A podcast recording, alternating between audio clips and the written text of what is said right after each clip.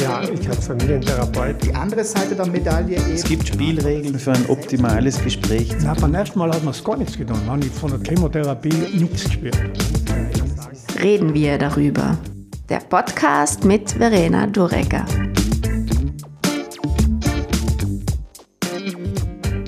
Hallo und herzlich willkommen zur ersten Folge des Podcasts der Brunecker Krebsgespräche.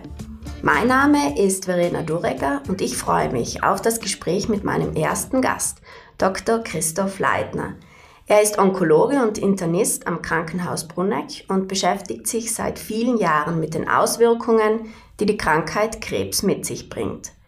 Wir werden heute über ein spannendes Thema reden, Shared Decision Making. Dabei geht es um die gemeinsame Entscheidungsfindung, ein wichtiger Aspekt in der Beziehung zwischen Patient und Arzt.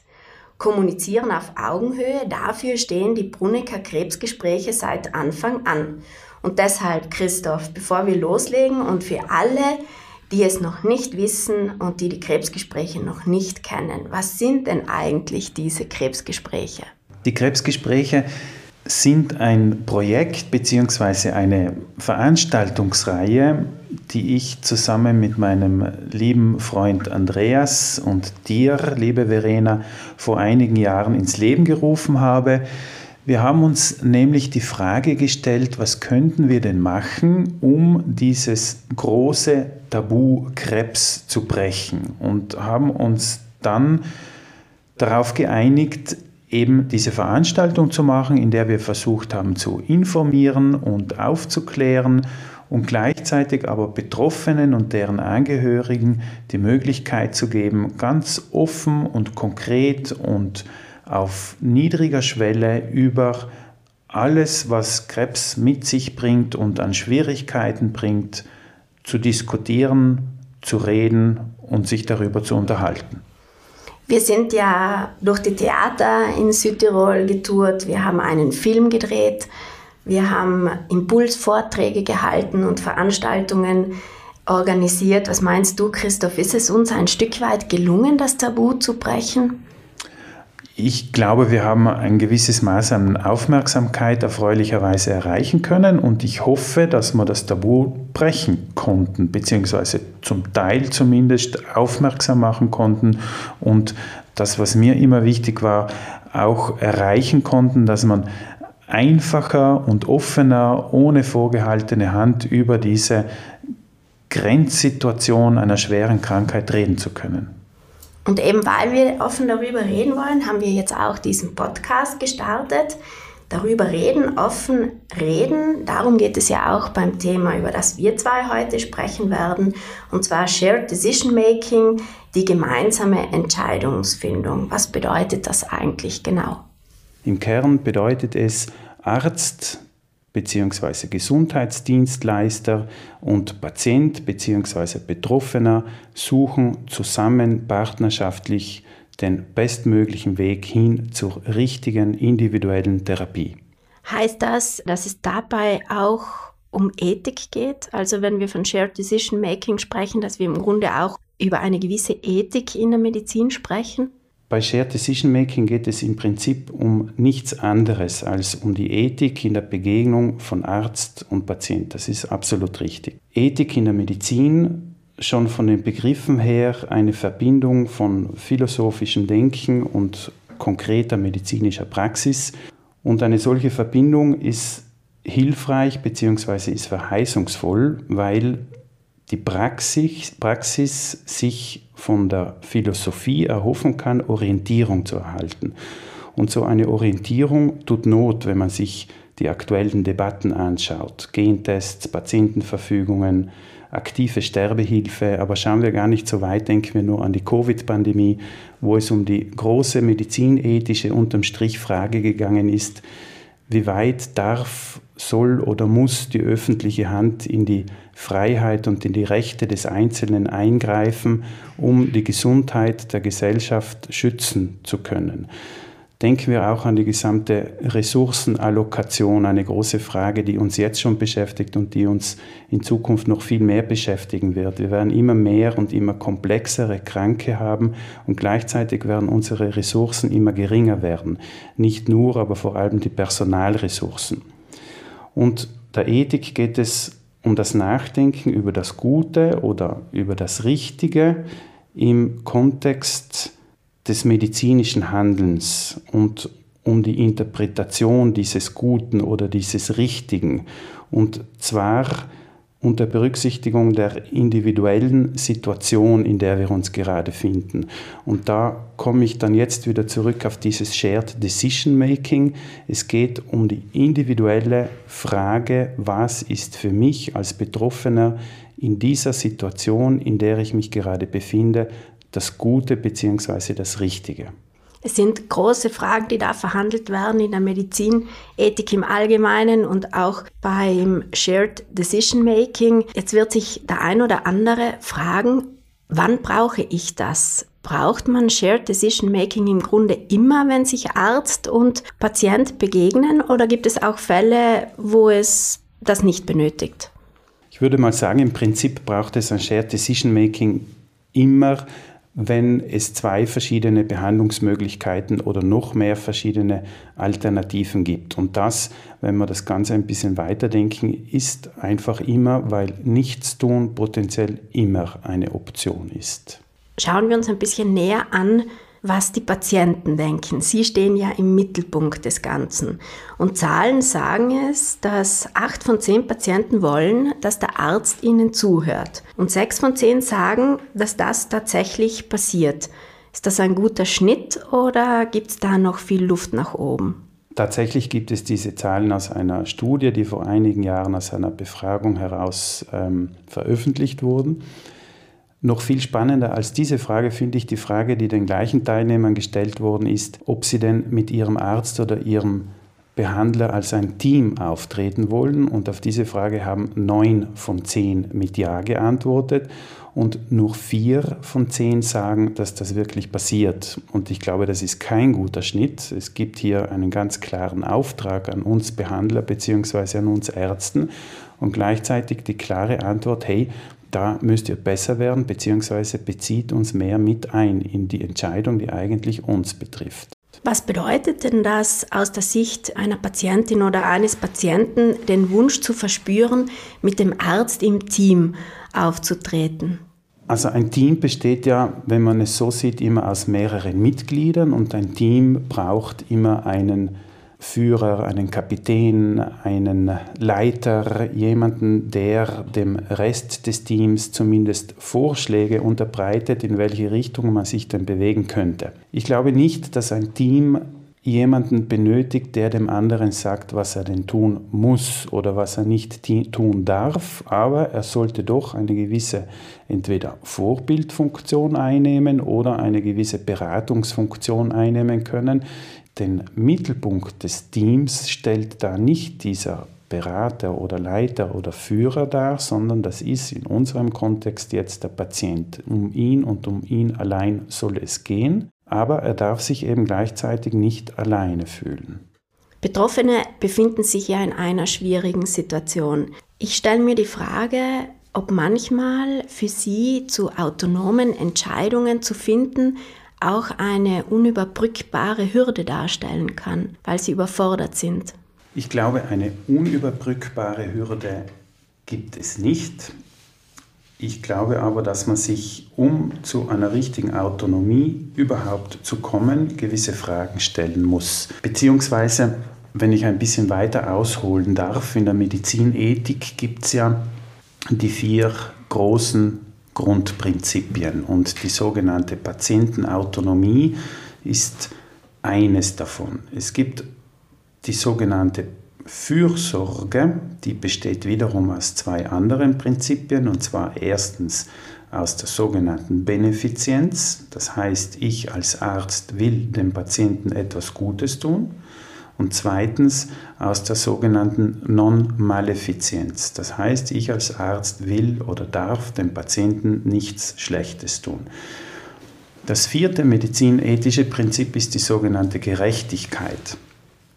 Die Gerechtigkeit bezieht sich jetzt weniger auf den Patienten selbst als vielmehr auf sein Umfeld. Das kann dann das nahe Umfeld sein, zum Beispiel die Frage, hat denn eine therapeutische Entscheidung irgendeinen Einfluss auf sein nahes Umfeld, sprich Lebenspartner, Angehörige, Familie und so weiter und könnte das wiederum einen negativen Einfluss auf den Patienten selbst haben.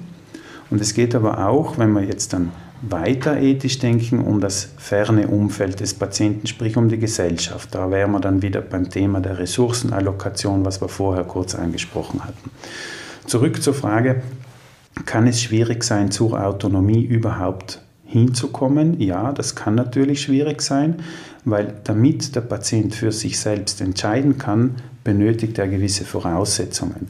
Er benötigt vor allem die richtige Aufklärung, das natürlich die Aufgabe des Arztes ist und er muss das, was ihm gesagt wird, auch wirklich verstehen können. Das heißt, es muss in einer guten, einfach verständlichen Sprache passieren und der Patient muss die Möglichkeit haben, das für sich verarbeiten zu können und er muss schlussendlich seine Entscheidung dann auch freiwillig treffen können, ohne dass er einen Einfluss bzw. ein Drängen von außen erfahren kann. Und manchmal da gibt es ein Spannungsfeld zwischen der Patientenautonomie und der Patientenfürsorge. Was bedeutet das konkret? Was bedeutet das konkret? Ich, ich darf das mit einem Fallbeispiel versuchen darzustellen. Gerne. Also wir hatten einmal einen Patienten, der war circa 75 Jahre alt, der war ein alleinstehender Bauer, hat auf seinem Hof gelebt, ungefähr auf 1500 Höhenmeter, wollte von der ganzen sozialen Welt am liebsten gar nichts wissen. Das heißt, er hat sich mehr oder weniger autark da oben erhalten, er war glücklich und zufrieden und hat dann eines Tages doch an zunehmenden Oberbauchschmerzen gelitten. Er hatte eigentlich keine anderen Vorerkrankungen, dementsprechend kannte er, um es ein bisschen überspitzt auszudrücken, bisher noch niemals Kontakt zum Krankenhaus, aber die Oberbauchschmerzen sind irgendwann immer mehr und mehr geworden, sodass er sich doch irgendwann mal ärztlich vorstellen musste. Dort sind dann verschiedene Untersuchungen durchgeführt worden, unter anderem eine Gastroskopie, also eine Magenspiegelung. Und in dieser Magenspiegelung hat man einen Magentumor, also einen bösartigen Magenkrebs diagnostiziert im sogenannten Stadium 1. Das bedeutet, der war hier, aber der war noch nicht fortgeschritten und es gibt für diese Erkrankung eine unter Anführungszeichen relativ einfache Therapie, die darin besteht, dass eine Operation durchgeführt wird, in der der Magen entfernt wird und somit kann der Patient danach wieder als gesund gelten. Dem Patienten wurde diese Situation erklärt und der hat dann uns zur Antwort gegeben, was? Ich habe Krebs? Nein, ich lasse mich sicher nicht operieren. Wenn ich Krebs habe, da sterbe ich lieber. Also der Patient lehnt die ihm empfohlene Therapie ab und wenn wir jetzt auf die Patientenautonomie denken, dann bedeutet das für uns, der Patient hat eine klare Aussage getätigt, ich folge medizinethisch der Patientenautonomie und ich mache also diese Operation bzw. diese Therapie, weil der Patient sie nicht möchte, nicht. Hier müssen wir uns aber die Frage stellen, gibt es hier eben eine Kollision zwischen der Patientenautonomie und der Patientenfürsorge? Oder in anderen Worten, ich will ja dem Patienten etwas Gutes tun. Das heißt, ich will ihn operieren, weil ich als Arzt weiß, wenn er nicht operiert wird, dann wird er an dieser Krankheit in drei Jahren sterben. Wenn er hingegen operiert wird, dann wird er in vier Monaten wieder ein normales Leben führen können wie vorher. Wir müssen uns also medizinethisch hier die Frage stellen, ob denn der Patient angesichts des für ihn ja völlig neuen Umfeldes im Krankenhaus mit vielen Ärzten und so weiter und so fort und mit der für ihn traumatisierenden Diagnose Krebs überfordert ist. Also die Frage, die wir uns stellen müssen, ist denn seine Entscheidung, in der er sagt, er will die Operation nicht, denn wirklich autonom? Ich erzähle den Fall kurz weiter, wie es weitergegangen ist. Wir haben dann noch mehrere ähm, Folgevisiten bzw. Beratungsgespräche organisiert haben, versucht den Patienten mehr Zeit zu geben. Das alles hat noch nichts genützt. Er ist bei seiner Einstellung geblieben, bis zu dem Punkt hin, wo wir die Tochter des Patienten mit einbezogen hatten. Die hat in äh, Berlin gelebt, also war relativ weit entfernt von ihm und hat sich aber bereit erklärt, eine gewisse Zeit, ich glaube, das waren zwei oder drei Wochen, zu ihrem Vater zu ziehen. Und ich bin mir nicht ganz sicher, was in dieser Zeit passiert ist. Wahrscheinlich wurde viel aufgearbeitet, wahrscheinlich wurde viel diskutiert und jedenfalls, und das ist das, was für unsere Geschichte jetzt wieder das Relevante ist, nach drei Wochen ist der Patient ins Krankenhaus gekommen und hat uns gesagt, okay, ich lasse mich operieren. Und heute lebt er wieder glücklich und zufrieden, nach wie vor autonom, wenn nicht sogar autark auf seinem Hof und erfreut sich seines Lebens. Die Frage, die wir uns hier bei diesem Beispiel stellen, beziehungsweise die Antwort, die wir uns auch darauf schon geben können, ist die, dass wir Menschen mit einer schweren Krankheit nie alleine als Freiheitsträger betrachten dürfen, weil das würde nämlich bedeuten, dass wir sie in ihrer Freiheit alleine lassen. Und dieses Alleine lassen in, in, in ihrer Freiheit wäre im Prinzip nichts anderes als eine verschleierte Form der Gleichgültigkeit. Und das zusammengefasst ist dieses Spannungsfeld zwischen Autonomie und Fürsorge.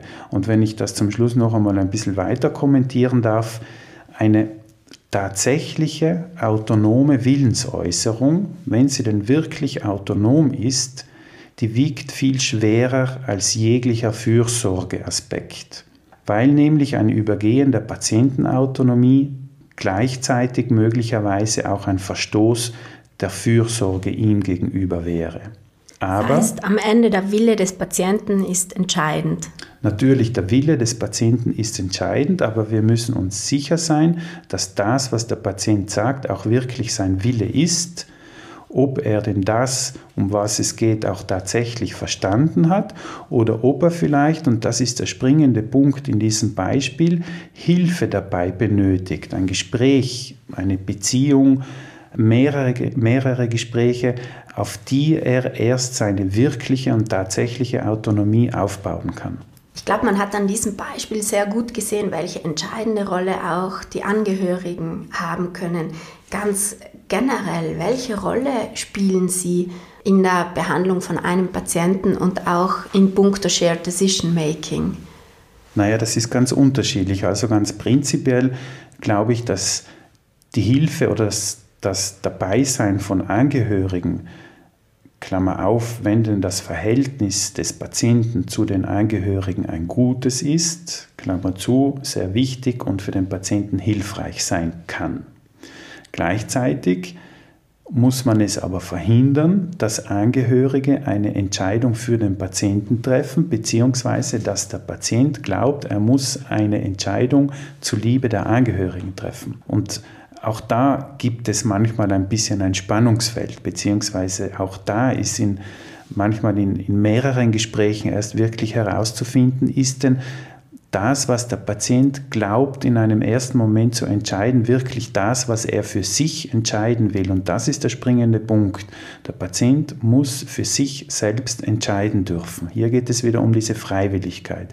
Wenn er dafür Hilfe benötigt, dann sind die Angehörigen super, dann brauchen wir sie dafür. Wenn sich der Patient wiederum aus welchem Grund auch immer genötigt fühlt, irgendetwas zu tun, das er eigentlich gar nicht möchte, dann spielen die Angehörigen hier eine Rolle, die wir eigentlich nicht haben möchten. Ich könnte mir vorstellen, dass es in diesem Punkt dann um Situationen geht, wo der Patient eine weitere Therapie nicht mehr möchte und die Angehörigen das wahrscheinlich wünschen. Ja, zum Beispiel. Und was sind weitere Möglichkeiten? Es gibt im schlimmsten Fall auch Patienten, die eigentlich eine Therapie haben möchten und wo sie ihm aber versucht werden, von Angehörigen auszureden. Das wäre dann praktisch das gegenteilige Beispiel zum, zum ersten, das du gebracht hast. Also getreu dem Motto nichts, das es nicht gibt, sehen die Ärzte auch in diesem Bereich ganz unterschiedliche Dinge. Christoph, Du selbst, wann hast du im Studium zum ersten Mal von Shared Decision Making überhaupt gehört? Im Studium habe ich das überhaupt nicht gehört. Ich habe zum ersten Mal von diesem Thema gehört, als ich ähm, im Rahmen einer Ethiktagung vom Südtiroler Ethikkomitee gebeten wurde, ein Thema darüber oder einen Vortrag darüber zu halten. Und damals habe ich mich erstmals, ähm, sagen wir mal, wissenschaftlich oder genauer mit diesem Thema befasst. Ein Fehler, dass im Medizinstudium solche Dinge nicht auf dem Lernplan stehen?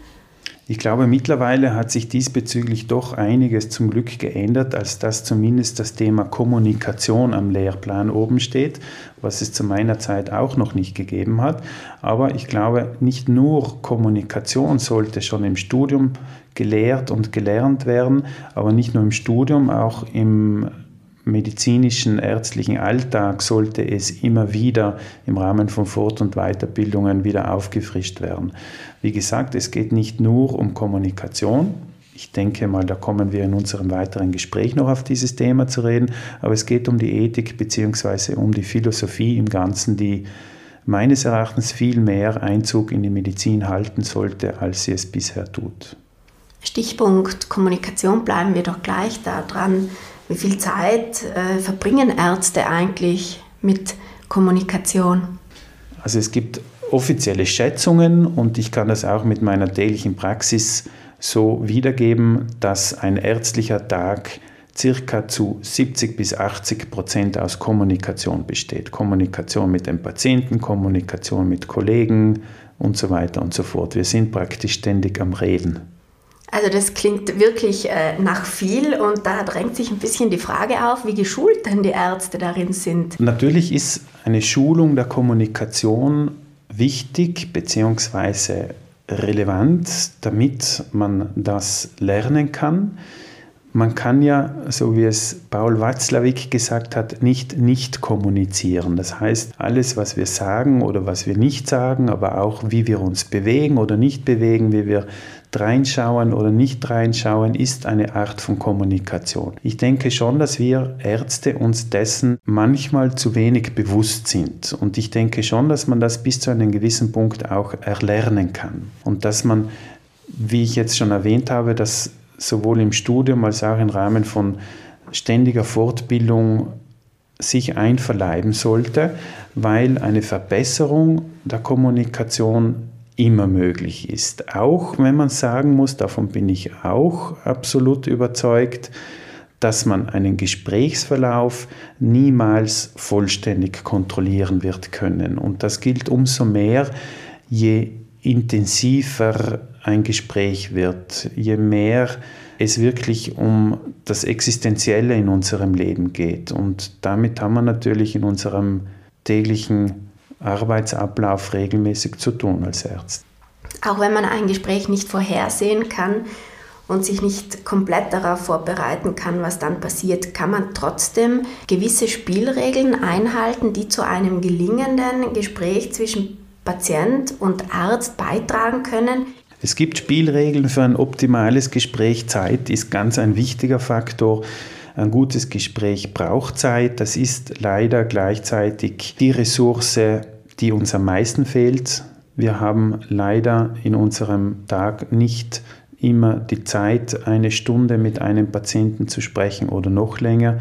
Deshalb gilt ein bisschen die Regel, je komplexer die Situation, je schwieriger die Thematik, desto eher sollte man versuchen, mehrere kurze Gespräche zu führen als ein allzu langes. Es gibt auch Studien diesbezüglich, vor allem bei onkologischen Erstgesprächen. Das heißt, bei dem Gespräch, wo der Patient dem Onkologen zum ersten Mal gegenüber sitzt und wo er dann zum ersten Mal auch konkret über seine Krankheit erfährt, was das prognostisch für ihn bedeutet, welche Therapieoptionen es gibt und wiederum welche Nebenwirkungen diese Therapien für den Patienten haben könnten. Das sind ja so die, die Grundsteine des Erstgespräches, die der Onkologe versucht hineinzupacken. Und wie gesagt, es gibt Untersuchungen darüber, wie viel Prozent von dem Gesagten der Patient überhaupt mitnimmt und die Zahl ist erschreckend, die liegt nämlich bei 20 Prozent. Deshalb noch einmal besser mehrere kurze Gespräche als ein langes. Zwei weitere wichtige Regeln für ein gutes Gespräch in meinen Augen. Die Sprache muss einfach sein, der Patient muss das verstehen können, was gesagt wird. Medizinisches Kauderwelsch bringt dem Patienten nichts und ist in Wahrheit nur ein Ausdruck der Unwissenheit bzw. der Unsicherheit des Arztes. Und eine dritte Regel ist, der Patient muss die Möglichkeit haben, selbst zu reden. Die Grundregel sagt, in einem solchen Gespräch sollte ein Drittel der Arzt reden und zu zwei Dritteln aber der Patient reden können. Und gleichzeitig sollte der Arzt dementsprechend auch dem Patienten Fragen stellen können. Der Arzt muss versuchen, den Patienten verstehen zu können, sich gewissermaßen in ihn, versuchen, sich in ihn hineinzuleben, damit er dann wiederum die bestmögliche Therapieoption empfehlen kann.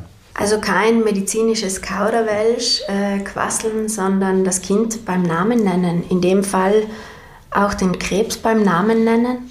Absolut. Ich kann mir vorstellen, dass es ungleich schwieriger ist, so ein Erstgespräch zu führen, wenn kaum Möglichkeit auf Heilung besteht.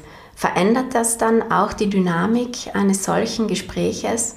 Natürlich ist der Gesprächsverlauf bei einer kurativ zu behandelnden Erkrankung ein völlig anderer als bei einer nicht heilbaren Krankheit. Das fängt schon damit an, dass auch der Arzt selbst mit einer anderen Einstellung bzw. mit einer anderen Grundstimmung in das Gespräch hineingeht und gleichzeitig macht die Aussage, wir können diese Krankheit nicht heilen, natürlich extrem viel mit dem Patienten und mit den oft gleichzeitig anwesenden Angehörigen. Nichtsdestotrotz, auch hier gilt in meinen Augen ganz klar, der Betroffene muss die Situation, in der, sich, in der er sich befindet, kennen. Sie muss beim Namen genannt werden und er muss für sich sie so einschätzen können, dass er dann eben die jeweiligen Entscheidungen treffen kann. Es ist weder dem Patienten noch irgendjemand anderem geholfen, wenn die Situation nicht ganz klar angesprochen wird. Wir wollen ja, dass der Mensch für sich selbst entscheiden kann, was er denn aus seinem Leben machen will. Ob dieses Leben noch ein langes ist oder ein kurzes ist, das wissen wir ja nie zu 100% genau. Aber wir können sagen, die Wahrscheinlichkeit, dass Sie an dieser Erkrankung versterben werden, weil sie eben nicht heilbar ist, ist sehr groß und dementsprechend kann der Patient darauf dann seine weiteren Schritte planen bzw. sich für oder gegen etwas entscheiden. Wenn er das nicht weiß, dann nehmen wir ihm die Möglichkeit, für sich selbst entscheiden zu können. Eine schwier oftmals schwierige Situation, sei es für die Betroffenen als auch die Angehörigen, die dabei sind. Aber ich kann mir auch vorstellen, eine Grenzerfahrung auch für die Ärzte selbst. Was ist da dein persönliches Erleben? Na, es gibt natürlich unheimlich schwierige Gespräche, das stimmt absolut, auch wenn man natürlich als Arzt versucht, eine gewisse professionelle Distanz immer aufrechtzuerhalten. Ich glaube, das ist ja auch notwendig. Es will ja auch kein Patient einen weinenden Arzt vor sich sitzen haben, der sich selbst nicht mehr unter Kontrolle hat. Trotzdem es gibt Situationen und Gespräche, wo einem das natürlich auch schwer fällt. Und das sind klassischerweise solche Fälle, mit denen man sich auf irgendeine Art und Weise identifizieren kann. Wenn der Patient das gleiche Alter hat, wenn er Kinder im gleichen Alter hat, wenn er gleiche Interessen oder Hobbys hat oder natürlich im schlimmsten Fall, wenn es ein befreundeter Mensch ist. Christoph, gibt es für dich ein Zitat, das äh, im Kern im Grunde das auf den Punkt bringt, worum es beim Shared Decision Making geht? Ja, und zwar stammt dieses Zitat von Martin Buber, das ist ein österreichisch-jüdischer Theologe und Philosoph aus dem 20. Jahrhundert. Und er hat gesagt, Menschsein heißt das gegenüberseiende Wesen sein.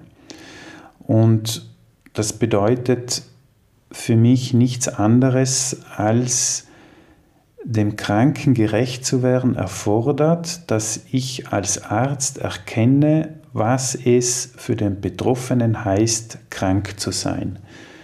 Und darum geht es unterm Strich im Shared Decision Making. Ich will versuchen, dem Betroffenen die Empfehlung geben zu können, die für ihn in seiner Situation die bestmögliche ist. Christoph, liebe Zuhörerinnen und Zuhörer, das war Shared Decision Making, unser erster Podcast der Brunnecker Krebsgespräche. Ich habe viel gelernt wie Patienten zu ihrer Autonomie und zu ihrer Entscheidungsfindung kommen. Danke an dich, Christoph, und bis zum nächsten Mal. Ja, vielen Dank, Verena. Bis zum nächsten Mal.